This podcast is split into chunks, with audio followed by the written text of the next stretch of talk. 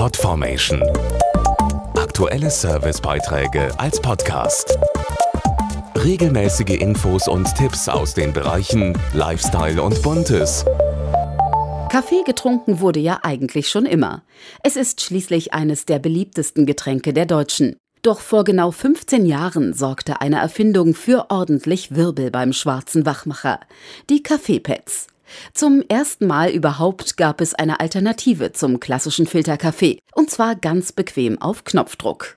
Klappe auf, Pad rein, Klappe zu, Knopf drücken und kurz darauf frischen Kaffee inklusive feiner Crema genießen. Mit dieser völlig neuen Art, Kaffee zuzubereiten, mischte Senseo 2002 den Markt auf. Dazu Holger Preibisch vom Deutschen Kaffeeverband. Die Kaffeepads sind in einer Zeit auf den Markt gekommen, als Kaffeetrinker eigentlich nur zwischen Filterkaffee und löslichem Kaffee wählen konnten. Da war das neue Kaffeepad natürlich eine echte Sensation. Kaffee konnte nun in hoher Qualität, in einzelnen Portionen und mithilfe schicker Kaffeemaschinen zubereitet werden.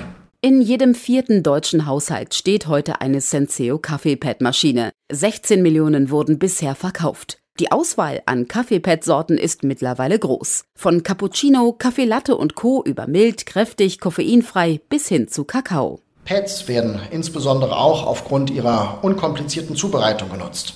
Mit einem Tastendruck wird exakt und sauber eine Tasse Kaffee in der gewünschten Qualität zubereitet. Mancher meint ja, dass die Pads inzwischen von den Kapseln abgelöst worden seien. Das ist aber ein Irrtum, denn der Marktanteil der Pads am Gesamtmarkt ist 50 Prozent höher als der der Kapsel und er wächst auch weiterhin. Kaffeepads sind also auch nach 15 Jahren noch in. Das Jubiläum wird ab sofort mit Aktionen im Handel begleitet.